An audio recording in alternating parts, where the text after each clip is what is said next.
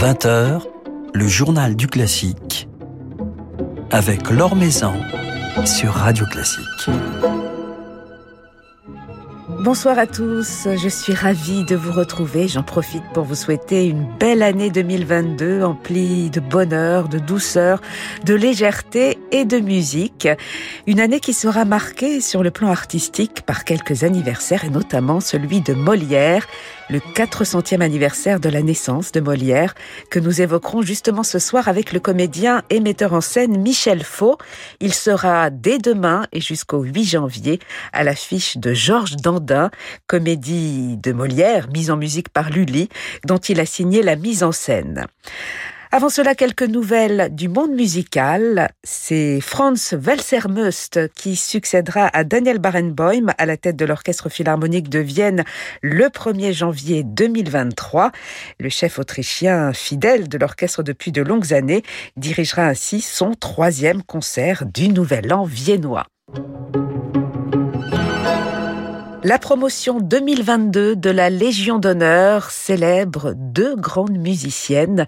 La compositrice Betsy Jolas a ainsi été promue commandeur, tandis que la soprano Patricia Petitbon a, elle, été distinguée cette année au rang de chevalier. Le Grand Théâtre de Provence accueille mercredi, le 5 janvier, un projet exceptionnel, un opéra collaboratif, solidaire et social, fédérant une centaine de jeunes collégiens du pays d'Aix, ainsi que des adultes handicapés et des enfants autistes aux côtés de l'orchestre Musiquex, et autour d'une œuvre singulière, L'Empereur d'Atlantis ou le refus de la mort de Victor Ullmann, composé en 1943 alors que le compositeur était interné dans le camp de concentration de Terezin. Véritable satire du totalitarisme, cet opéra a ainsi été au cœur d'une vaste opération de médiation auprès des jeunes contre les discriminations racistes et antisémites. Le spectacle vivant, l'opéra, c'est aussi cela, éduquer nos enfants et leur rappeler par tous les moyens les horreurs du passé pour que jamais cela ne se reproduise, nous dit Dominique Bluzet, le directeur du Grand Théâtre de Provence.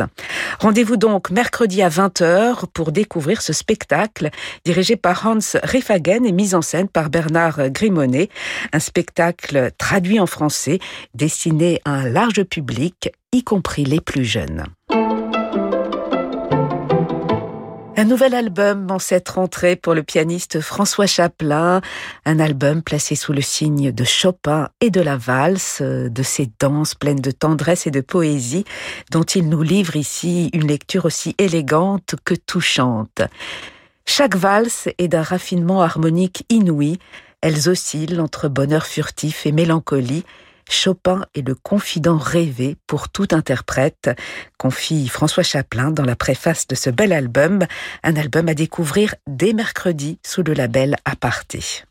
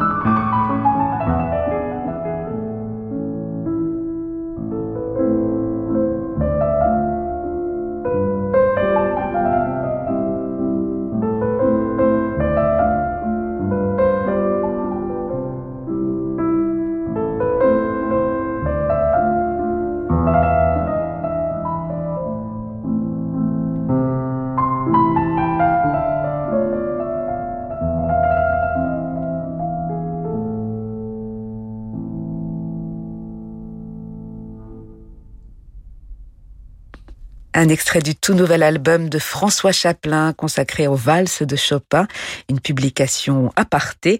À noter que François Chaplin donnera un récital Chopin autour de ses valses le 28 janvier au théâtre de Poissy. L'Or Maison sur Radio Classique. C'est demain que débuteront les célébrations du 400e anniversaire de Molière à l'Opéra Royal de Versailles. Célébrations qui feront l'objet de différents spectacles jusqu'au mois de juin. Le tout premier est une comédie en musique, fruit de la célèbre et fructueuse collaboration entre Molière et Lully, créée à Versailles justement en 1668, Georges Dandin ou le mari confondu. Michel Faux y incarne le rôle-titre et en signe la mise en scène. Michel Faux qui nous fait le plaisir de passer un moment avec nous ce soir. Bonsoir. Bonsoir. Alors Molière a 400 ans. Molière, c'est un nom qui fait toujours autant rêver, euh, qui symbolise euh, le génie, le génie du, du théâtre français. Qu'est-ce qu'il représente pour vous, Molière, pour un homme de théâtre comme vous moi, j'aime bien monter des textes plutôt oubliés, donc euh, Molière, c'est un peu, c'est des tubes en fait, un peu ces pièces. Mais c'est un auteur important pour moi parce que c'est euh, c'est vraiment l'époque du théâtre français euh, baroque et il y a ce mélange de farce et de tragique à la fois dans toutes ces pièces. Et c'est ça qui est formidable. Et Georges Dandin, c'est comme ça. Il y a, c'est inspiré d'une farce médiévale et en même temps, il amène quelque chose de tragique et puis de très sophistiqué par la musique de Lully, quoi. Et qu'est-ce qui explique, selon vous, le fait que, que Molière nous touche tous encore aujourd'hui. C'est son, son langage, c'est son insolence, c'est son audace. Moi, je trouve son langage très archaïque, très très sophistiqué, très un peu difficile. Même même sa prose est difficile. Donc, je pense que c'est plutôt les sentiments humains qu'il dépeint qui ont traversé le, le temps. Mais c'est aussi parce qu'il fait avec l'héritage du théâtre qu'il y a eu avant, et il annonce le théâtre qui va arriver après. Vraiment, c'est vraiment un, repère dans le dans l'histoire du théâtre. Je l'analyse un peu comme ça, en fait. Et, c'est une œuvre, euh, en général, l'œuvre de Molière, Michel Faux, qui, est en résonance avec euh, avec notre société, avec notre vie d'aujourd'hui, qui aborde des thèmes qui nous touchent toujours autant, finalement. Moi, je pense que les codes de la société ont changé, puisque là, on est au XVIIe siècle, avant la Révolution française. Surtout sur Georges Dandin, c'est très important, puisque le, les, bourgeois n'ont pas encore pris le pouvoir. C'est Versailles qui, tient les rênes. Par contre, ce qui n'a pas changé, ce sont le, les sentiments humains. Parce que Molière est assez euh, insolent, donc il parle de l'égoïsme, il parle de la trahison il parle de, du narcissisme, il parle beaucoup de l'homme et de la femme. Et euh, tous ces sentiments-là n'ont pas, n'ont pas changé, ont traversé le temps. Je pense, c'est pour ça que moi j'aime pas les, les, les modernisations d'œuvres anciennes. Je pense que le public est assez intelligent pour savoir que les sentiments n'ont pas changé. Par contre, les repères euh, sociaux sont différents. Ils sont aussi absurdes, mais ils sont différents.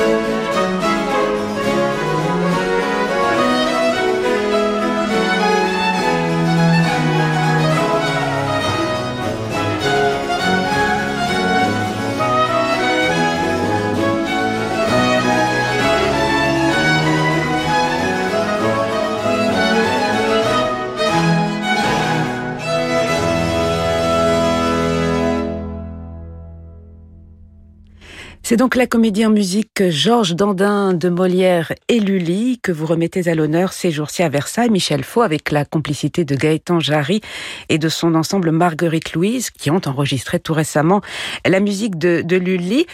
À quel stade de la collaboration entre Molière et Lully en est-on avec ce Georges Dandin qui date de, 1668 Je pense qu'on est, euh, on est au début et je pense qu'on est plutôt à la, bonne époque où ils s'entendaient bien. Puis après, ils vont faire le Beau Gentilhomme, ils vont faire euh, le Sicilien, enfin, ils vont faire beaucoup de pièces. Et après, ils vont se séparer en effet, puisque et, à la fin, il y a le Malade imaginaire où c'est Charpentier qui a fait la musique qui est, qui est très très belle. Mais en fait, ce qui nous intéressait euh, avec Gaëtan Jarry, c'est que le cette euh, musique n'avait pas été donnée depuis très très longtemps en fait, ces intermèdes musicaux et, et ils apportent énormément à la pièce, ils changent la fin de la pièce même et euh, et au début ils sont là comme simple divertissement puis après ils ils contredisent la pièce et après ils lui répondent. Alors cette pièce, alors cette comédie en, musique Georges Dandin a été créée pour un, divertissement assez fastueux organisé par Louis XIV pour célébrer la paix d'Aix-la-Chapelle. C'est une œuvre qui au premier abord ne semble pas célébrer euh, la gloire de, Louis XIV et, de sa cour euh, puisque elle raconte l'histoire d'un personnage assez détestable, un paysan qui épouse une jeune fille, qui achète en quelque sorte une jeune fille pour obtenir des, des privilèges. Comment Molière a-t-il réussi faire passer ce sujet-là alors qu'on lui demandait de célébrer euh, le, roi finalement. En fait, euh, D'après ce que j'ai lu, je, je, je, raconte peut-être des bêtises, mais je, je crois qu'il a écrit les divertissements avant la pièce. Et après la pièce, il a, il s'est inspiré d'une farce du Moyen Âge, euh, le mari confondu, justement euh, classique, euh, où c'est l'histoire d'un paysan richissime qui épouse une une fille d'aristocrate euh, on va dire. Et en fait, ce qui est intéressant dans le quand on donne les divertissements, c'est que les divertissements représentent la cour de Versailles, en fait. Et donc les la cour de Versailles s'identifiait aux chanteurs qui avaient un beau langage, qui, qui, ne parlait pas mais qui chantait et qui était très raffiné. Et, euh, et donc c'est vraiment la cour de Versailles qui se moque des paysans, des bourgeois, des, et, des aristocrates de province.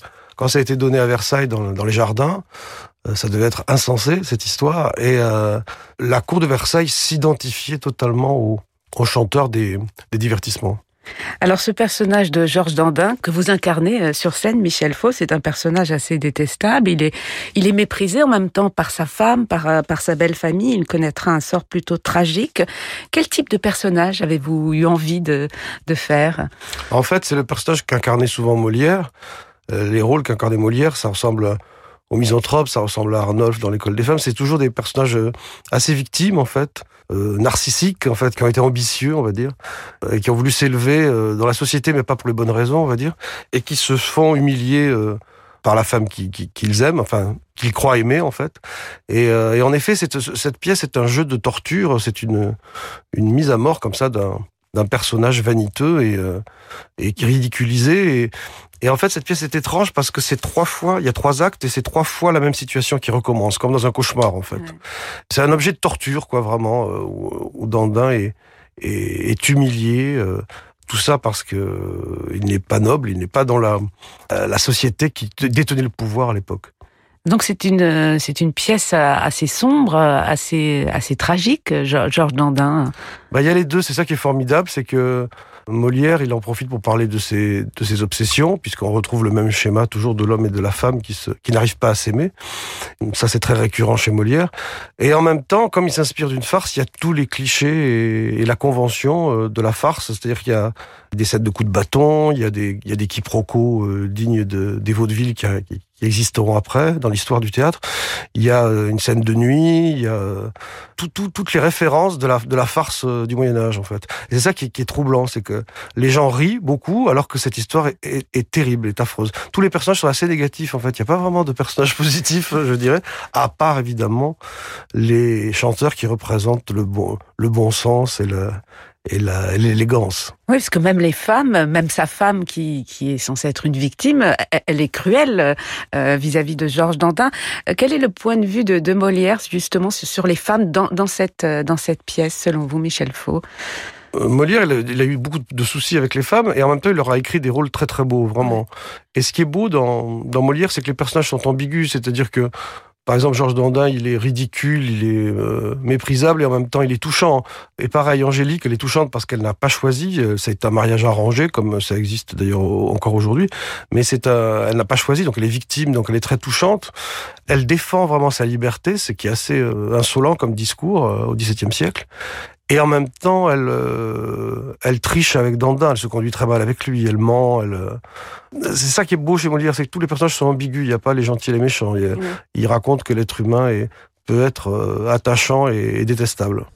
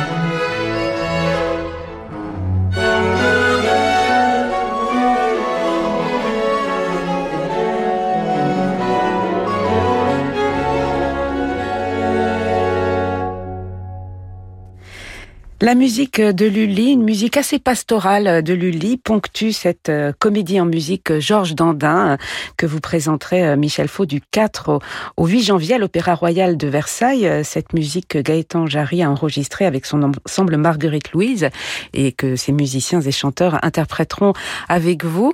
la musique, vous le disiez tout à l'heure, joue un rôle important dans, le déroulement de cette œuvre. En même temps, c'est une musique très pastorale, très douce à certains moment. De quelle façon vous, vous influence-t-elle dans, dans votre perception de, cette œuvre, dans votre, dans votre mise en scène, dans votre jeu? Je pense qu'on l'avait rarement donnée parce qu'elle dérangeait beaucoup les metteurs en scène, parce qu'en effet, elle est surprenante. Au début, elle est très, très, euh, presque académique, on dira. C'est vraiment des galanteries qui sont échangées entre des hommes et des femmes, des sentiments amoureux très affectés, comme un divertissement vraiment qui ouvre la pièce. Et puis après, par exemple, à la fin du premier acte, quand Dandin est déjà trahi, il y a un air de soprano totalement tragique qui arrive comme ça euh, et qui en même temps répond au désarroi de Dandin, même si euh, Dandin n'arrive pas à formuler de façon aussi belle son désespoir. Et puis après, à la fin du deuxième acte, il y a une musique très très festive et un peu moqueuse, un peu ironique par rapport au sort de Dandin. Et puis à la fin, il y a euh, Dandin dit qu'il veut mourir, et puis il y a les chanteurs qui arrivent et qui entrent en scène et qui et qui chantent un, air à la gloire de de l'amour et à la gloire de Bacchus. Et la pièce se finit sur euh, Il n'est rien de plus doux que l'amour et Bacchus. Et donc il noie son chagrin dans, dans l'alcool. Et c'est assez beau justement. C'est pas c'est pas comme dans le mal imaginaire où il y a vraiment un air à la gloire de Louis XIV. Là c'est vraiment un, le final c'est à la gloire de de l'amour et, de Bacchus. Donc c'est assez euh, surprenant et, et au début, on peut croire presque que ça va contre la pièce, et puis en même temps, ça lui répond. Et euh, d'ailleurs, il y a des didascalies où, qui sont écrites où on dit que Dandin chasse les chanteurs, après il les fuit, et après il les écoute. Donc il y a vraiment une évolution.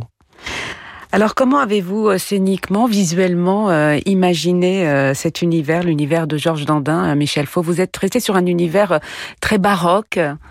Oui, en fait, moi je je fais pas de reconstitution historique, même s'il y a des gens qui le font, qui l'ont fait, c'est intéressant. Mais, mais je fais pas de reconstitution historique, mais je fais pas non plus de modernisation. J'essaie de réinventer un baroque avec les moyens d'aujourd'hui, quoi, en fait.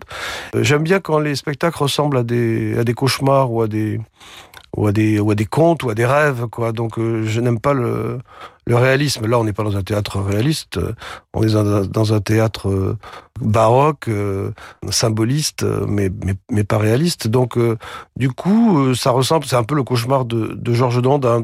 On a inventé une maison, puisque ça se passe devant la maison de Georges Dandin, mais une maison, il y, a, deux étages, il y a un peu les enfers, le purgatoire et le paradis, et, avec cette idée que Dandin est en bas, dans la boue, et qu'il et qu'il veut absolument s'élever socialement. Et à la fois, ça ressemble un peu à, un décor de, de contes de fées euh, maléfiques, je dirais. Alors vous incarnez euh, Georges Dandin, vous êtes donc sur scène, Michel Faux, vous êtes très souvent sur scène dans, vos productions, même à l'opéra. C'est important pour vous d'être au milieu de, des protagonistes dans un spectacle que vous dirigez? Oui, mais vous savez, très longtemps, le metteur en scène était acteur. Hein. C'est assez récent, cette idée qu'il est tout seul dans la salle, euh, isolé. Les très grands, on, parle de Louis Jouvet et puis de Jean Villard, mais aussi plus proche de nous, Antoine Vitesse, ou, Patrice Chéreau, ou Mesguich, ou Jérôme Deschamps, était, était acteur et metteur en scène. Et ça, c'est vraiment très important pour moi. Oui, moi, je suis trop malheureux quand je suis tout seul dans la, dans la salle. Là, je viens de monter euh, de Berg à l'Opéra de Toulouse, qui était un spectacle bouleversant, mais j'étais vraiment très triste d'être tout seul dans la salle. C'est comme si on est au, sur le quai, on voit le bateau partir et on est totalement inutile et à ce moment-là et je dois monter l'année prochaine un opéra euh, Hamlet d'Ambroise Thomas. Je vais essayer d'apparaître à un moment donné sur scène pour être vraiment avec sur le bateau avec les autres, parce que le chef d'orchestre lui il est vraiment dans la fosse avec les musiciens. Euh, donc à l'opéra évidemment je, je, peux rarement chanter ce. Ah ça vous arrive de temps en temps. on va sur scène à l'opéra. donc là pour moi c'est vraiment très important et c'est très sain parce que mon ma névrose de metteur en scène est tout de suite calmée parce que je dois aller faire le le pitre avec les autres et puis mon ego d'acteur aussi est, très très atténué parce que je dois gérer le spectacle. Donc c'est très très sain. Et puis du coup je suis le spectacle. On se dit des choses tous les jours euh, parce que souvent les metteurs en scène ils, mettent en scène un spectacle puis après ils s'en vont puis le spectacle peut dériver s'étioler. Et, là euh, surtout des spectacles aussi ambitieux et difficiles que celui-là euh, c'est très bien que que je sois sur scène. Et puis en même temps c'est très bien parce que je demande des choses euh, excessives aux, acteurs et je suis obligé d'être euh, au même niveau qu'eux. Quoi. Alors vous naviguez, euh, Michel Faux, entre le théâtre et, l'opéra. Vous collaborez avec des acteurs, avec des chanteurs. Alors pour Georges Dandin, vous aurez des acteurs, des chanteurs et des musiciens. Que vous apporte la fréquentation de l'opéra, de, de, la musique par rapport au théâtre? En fait, moi je suis passionné d'opéra depuis tout petit, donc je vénère les, les, chanteurs. Ils me font rêver, ils me J'écoute de l'opéra tous les jours. C'est une passion. dévastatrice. Et, euh, mais j'ai beaucoup appris moi de, de certains chanteurs. J'ai vu des chanteurs qui étaient des meilleurs comédiens que certains comédiens. Même c'est ça dépend des, des personnalités. Ça, euh, il y a des chanteurs qui ne font que bien chanter, puis il y a des chanteurs qui sont vraiment des des bêtes de scène. J'aime beaucoup travailler avec les chanteurs et j'aime beaucoup demander aux acteurs de d'avoir un jeu très très lyrique et très excessif, un peu comme à l'opéra. Je me rends compte que j'aime bien quand, les, quand on a l'impression que le chanteur d'opéra parle et, j'aime bien quand on a l'impression que l'acteur de théâtre chante, quoi, en fait. J'aime bien l'idée du parler chanter, du, du côté déclamatoire et, et du côté, en effet, sophistiqué de, de l'opéra, parce que l'opéra, c'est les sentiments humains, mais puissance 10, puisque ça chante, en fait. Donc, euh, mais c'est un peu comme dans, dans Georges Dandin, quand les sentiments sont nobles, ça chante, c'est les intermèdes. Et il y a des degrés de langage différents dans la pièce. Il y a un langage assez trivial de, de la part des, des valets. Il y a un langage assez, assez sophistiqué, assez précieux de, la part de Dandin, comme s'il voulait absolument s'élever. Il y a un langage totalement euh, ridicule et périmé de la part des, des aristocrates de province que sont les, les, parents de la jeune fille. Et puis il y a le langage libertin de, des jeunes premiers. Donc il y a tout, toute cette idée de, de langage euh, qui est très très très différent et très contrasté. Voilà, donc ce Georges Dandin, ce sera dès demain, le 4 janvier et jusqu'au 8 à l'Opéra Royal de Versailles. Et ensuite, cette année 2022, elle sera placée sous le signe de l'opéra pour vous, Michel Faux, puisqu'il y aura de nouveau Vote sec à, Monte-Carlo. C'est la même production que, que, Toulouse. Et puis Ariane Anaxos de, de, Strauss, que vous montrez en, en avril à Montpellier. Absolument. C'est une production qu'on avait faite il y a deux ans à Toulouse. Pareil, une nouvelle distribution. Donc, dans les deux cas, j'ai j'irai faire un tour pour euh, aider les chanteurs. Voilà, mais vous ne serez pas sur scène ni dans Ariane Naxos, ni dans votre secte, donc une petite frustration. en tout cas, on se réjouit de vous retrouver sur scène, sur la scène de l'Opéra Royal de Versailles, pour célébrer euh, Molière, que l'on célébrera d'ailleurs euh, tout au long de cette année, et, et après encore, il n'y a pas de raison de s'arrêter de célébrer Molière. Moi, je le célèbre tous les jours. Merci beaucoup d'être passé nous voir. Merci.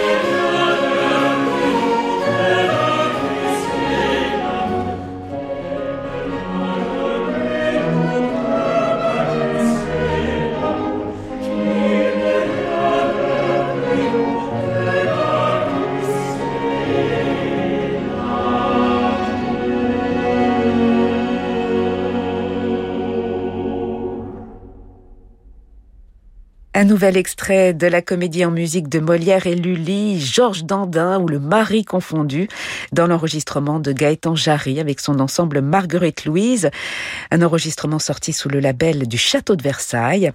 Alors Gaëtan Jarry et Marguerite Louise euh, seront aux côtés de Michel Faux dans cette production de Georges Dandin à l'affiche du 4 au 8 janvier, donc dès demain à l'Opéra Royal de Versailles avec des costumes signés Christian Lacroix. Voilà, c'est la fin de ce journal du classique. Merci à Laetitia Montanari pour sa réalisation. Demain, nous serons en compagnie du chef d'orchestre Mathieu Herzog. Très belle soirée à l'écoute de Radio Classique, une soirée qui se prolonge en musique avec Francis Drezel.